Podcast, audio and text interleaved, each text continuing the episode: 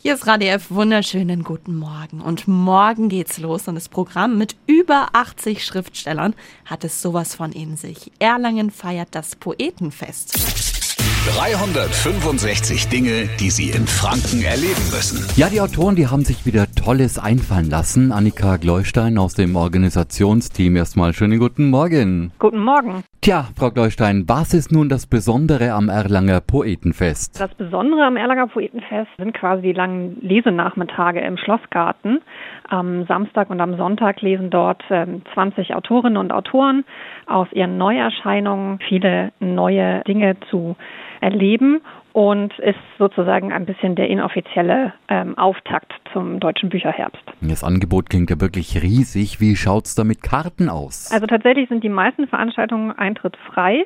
Insgesamt, das sind ungefähr an die 100 Veranstaltungen, sind nur 10 kostenpflichtig. Das sind vor allen Dingen die ähm, AutorInnenporträts im Markgrafentheater.